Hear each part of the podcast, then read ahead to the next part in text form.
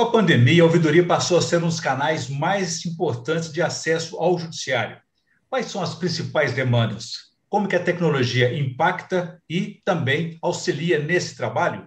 Esses são os principais temas de hoje do Pensamento Jurídico, uma produção da Associação dos Magistrados Mineiros, AMAGES. Para falar sobre o assunto, nós vamos conversar com a desembargadora Cláudia Regina Guedes Maia, que é ouvidora geral do Tribunal de Justiça de Minas Gerais. Doutora Cláudia, obrigado por ter aceitado o nosso convite. É um prazer estar aqui com vocês hoje, essa oportunidade de falar um pouquinho sobre esse órgão tão importante do Tribunal de Justiça. Muito bem. E a você que nos acompanha, a favor, inscrever-se no canal da AMAS do YouTube e envie suas sugestões e comentários serão muito bem-vindos. Doutora Cláudia, com a pandemia, então, a ouvidoria está sendo mais demandada do que em condições normais, imagino. Por quais razões?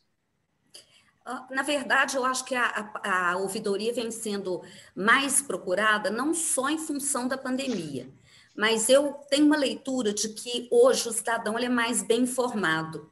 E o cidadão quer transparência na administração pública, ele quer saber sobre o judiciário.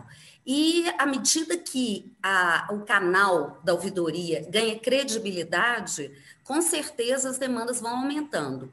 Eu, como eu assumi a ouvidoria já na pandemia, que foi em agosto do ano passado, eu não sei dizer como que seria antes. Mas a partir do momento que eu assumi, eu acho que tem muitas demandas que têm alguma ligação com a, a, com a epidemia, com a pandemia, desculpa, porque tem muito a ver com essas paralisações de processo, suspensão de expediente, mas algumas, elas têm muito mais a ver com o momento é, jurídico e econômico do país do que propriamente com a pandemia em si. Entendi. Até porque é um canal aberto constantemente para o cidadão. Por isso que eu digo que é um dos canais mais importantes ainda de acesso ao judiciário, né? A senhora tem uma ideia de quantas demandas já foram registradas desde que a senhora assumiu em agosto do ano passado? Desde, é, foi em agosto, exatamente, do ano passado. A gente tem registrado. Desculpa. Por favor, por favor. Pode acabar a sua pergunta. É exatamente isso. É, sabe quantas demandas, você tem um perfil dessas demandas aí para a gente?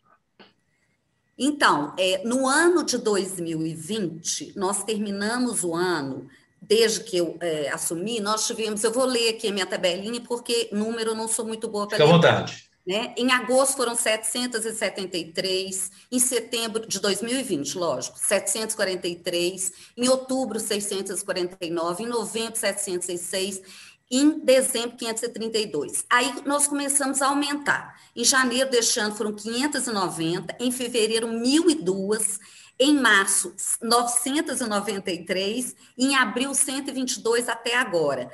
Nós estamos com a marca de 6.110 demandas até agora. Mas eu queria te pontuar que tem dias que essa, essa, essas demandas elas aumentam significativamente.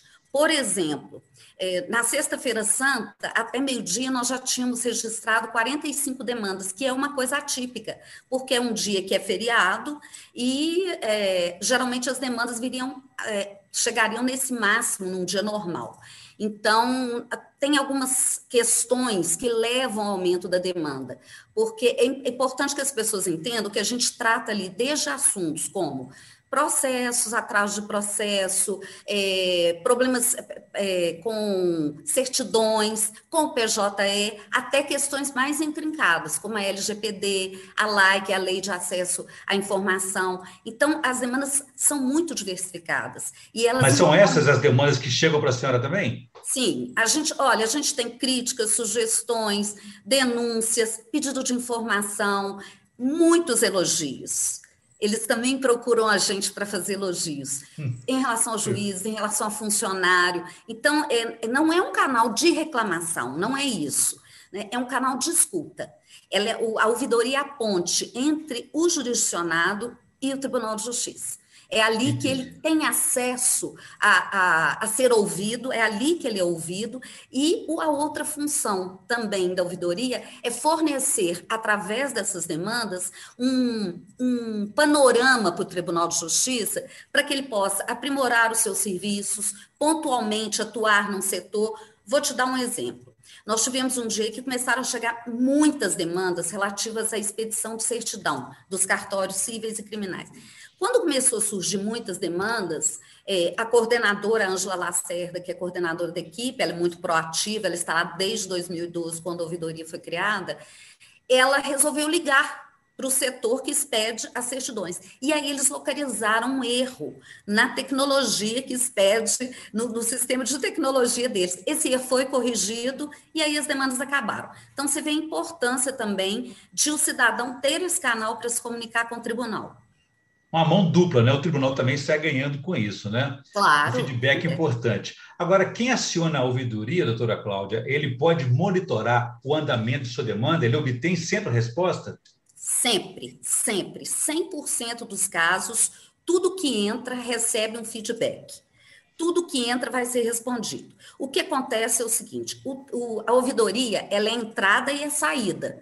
Por exemplo, a Lei de Geral de Proteção de Dados, que entrou em vigor recentemente, toda ela, todo pedido entra, entra pela ouvidoria, mas o fluxo desse pedido de informação, ele segue vários departamentos do tribunal. Então, a ouvidoria tem seu prazo para responder. Se num determinado prazo é, que nós temos, que aí é, vai variar de lei para lei, né? Na, na LAI é um, na LGPD é outro. Nós não ainda obtivemos a resposta, aí a gente vai até o setor, tem o fluxograma, aonde que está parado, porque tudo gera um processo no SEI. Então, ali ele é acompanhado. E aí eu sei, por quê? Está parado em tal lugar. Aí a gente pede para dar andamento, porque nós temos prazo. Então, a gente tem esses, esse, esse, essa pluralidade de condutas dentro da ouvidoria. Não é só receber. Né? A gente acompanha esse pedido de informação, a gente devolve para o cidadão, para ele saber, porque não adianta eu te escutar, mas também não, não te dar uma resposta. Eu posso até não resolver o seu problema, porque às vezes não tem jeito de resolver. Às vezes vem uma notícia, por exemplo, nós tínhamos uma senhora que ia praticamente todo dia lá, e ela ia presencialmente, lá no, no tribunal, na ouvidoria, e era um problema de um processo dela. Até que eu peguei isso, eu falei, eu vou ver o que, que é isso. Aí peguei o processo, li tudo e tal, tal, tal. Aí eu fiz uma resposta para ela, que os funcionários é, é, comunicaram, leram para ela, porque o processo dela já estava transitado em julgado. Eu não tinha como resolver nada. Mas eu acho que só do cidadão saber que ele foi ouvido e que alguém se interessou pela questão dele, pelo menos a gente fez alguma coisa. Eu acho que a gente já tocou a vida de alguém, sabe? É, numa democracia é fundamental a transparência. Quer dizer, transparência não é apenas prestar informações, prestar contas, mas também ouvir, né? especialmente numa pandemia que ninguém consegue comunicar como conforme tradicionalmente a gente fazia. Né? Com certeza. É, a gente percebe assim que várias pessoas estão muito carentes, sabe? E não são ouvidas. Nós já tivemos casos de mães de preso, por exemplo, que a gente recebe também a, a pouco tempo isso foi mandado para a ouvidoria, um pouco antes de eu chegar, nós recebemos também as cartas dos reeducandos para encaminhar para o juiz de execução. Então, às vezes, vai uma mãe, e, e, há pouco tempo uma mãe foi e reclamou muito que tinha sido muito mal, muito mal recebida em vários órgãos que ela foi. E ela Sim. ficou muito feliz, e ela, a, o, o retorno que ela recebeu ali foi a escuta. Então, ela disse que pela primeira vez ela tinha sido bem tratada. É, o que nós fizemos foi pegar o pedido dela, encaminhar para a vara de execuções criminais, quer dizer, não está no meu poder fazer nada.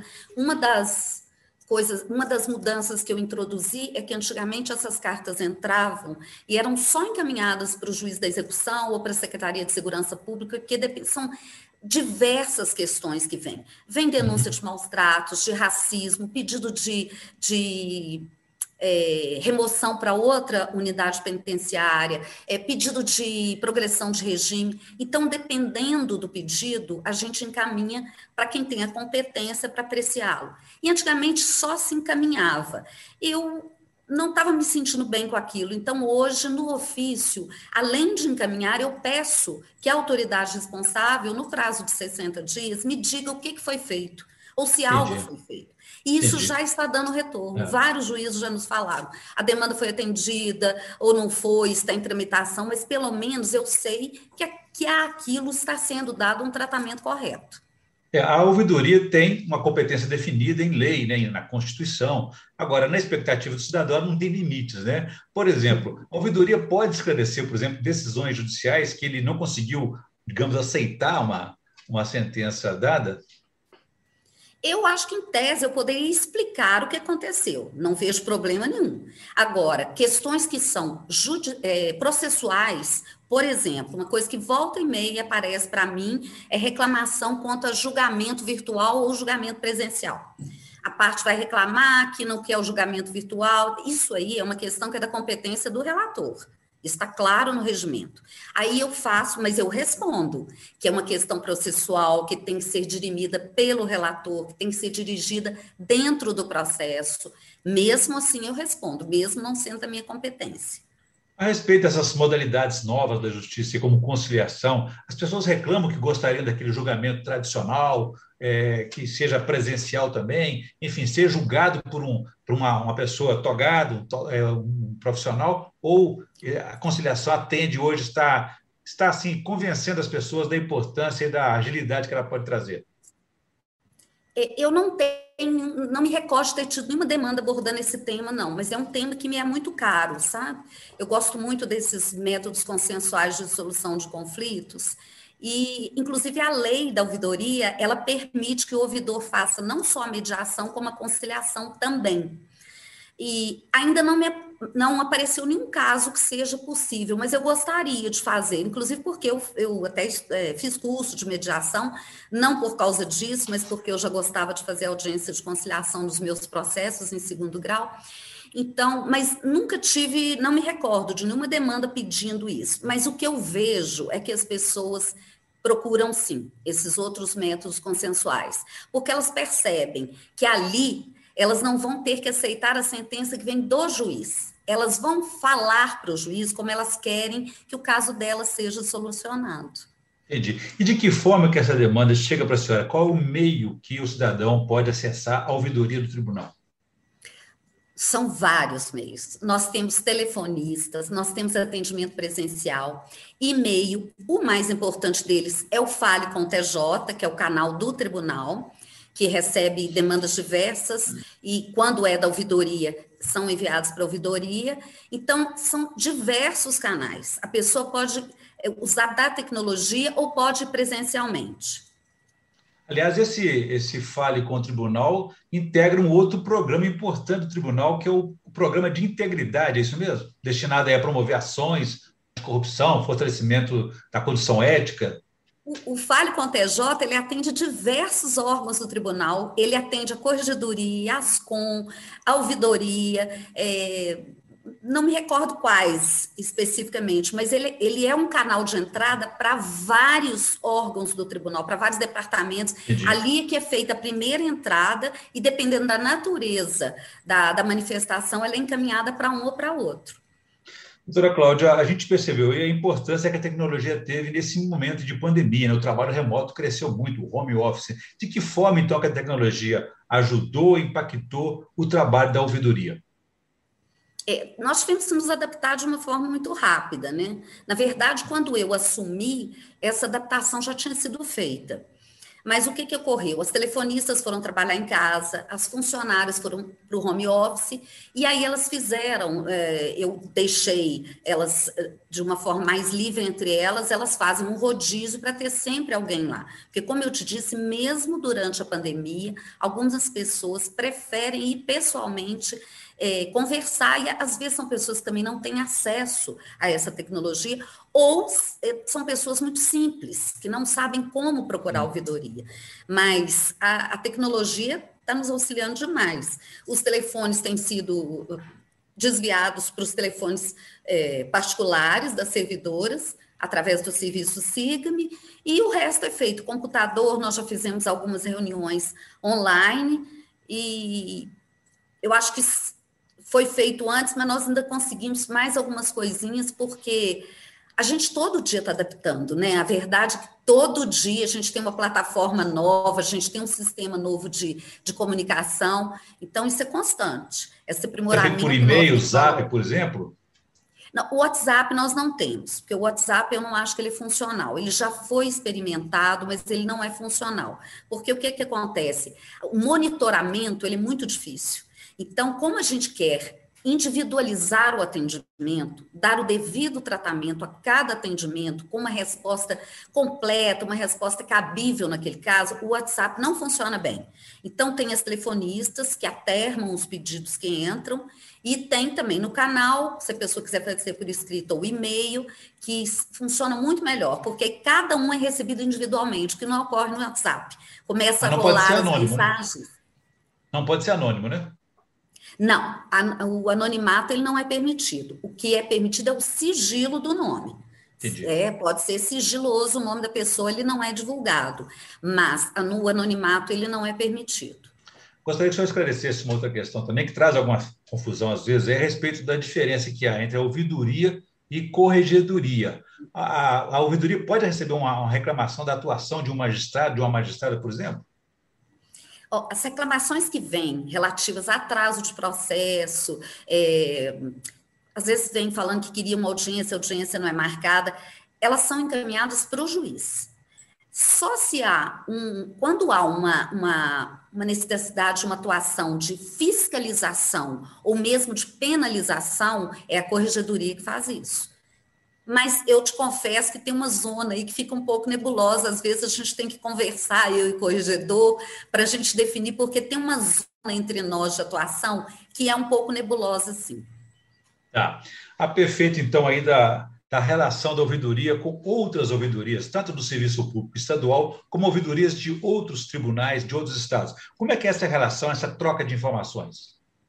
Em nível nacional, nós temos o COJUDE, que é o Colégio dos Ouvidores Judiciais, que congrega os ouvidores dos tribunais do país estaduais, né? E os militares, e é, nós temos constantemente contato através de reuniões online, temos um grupo de WhatsApp, e um dos projetos que eu estou começando lá é, na ouvidoria é que eu pretendo, se a pandemia deixar, e eu tenho fé que ela vai deixar, em dezembro deste ano, aí você está tendo em primeira mão a notícia. Nos dias 9 e 10 de dezembro, nós faríamos aqui o sexto encontro do COJUDE, que seria em, em Belo Horizonte, no Tribunal de Justiça, trazendo todos os colegas ouvidores para um encontro de dois dias em que nós trataríamos não só assuntos de interesse geral, como a transparência, lei de acesso à informação, é, lei geral de proteção de dados, como também os assuntos internos das ouvidorias, que nós já mantemos esse, nosso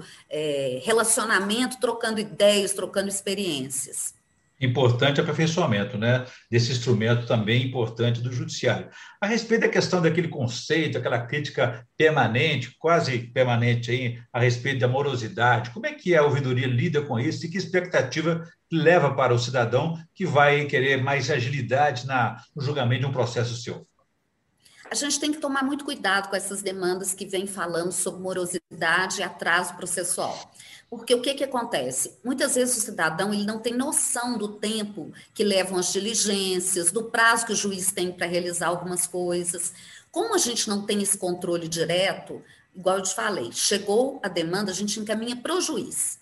Se ele vê ali que é um caso que ele pode, se ele vir que ele pode resolver, ele vai, resolve e nos comunica, né? Mas às vezes ele mesmo informa: olha, está no prazo, está um andamento normal, não tem nada.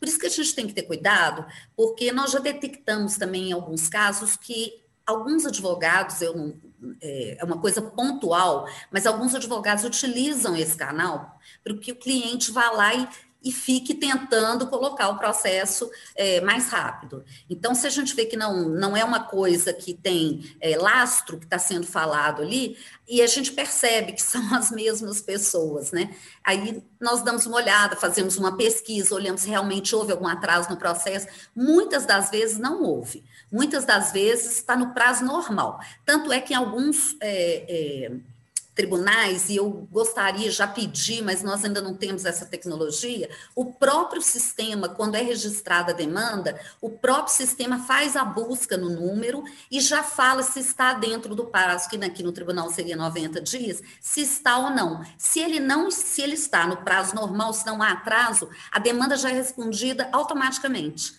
Eu já até Conversei com alguns setores para ver se a gente colocasse, colocaria né, essa tecnologia aqui, mas ainda não, ainda não tivemos é, é, uma resposta ainda positiva. Mas vamos continuar tentando.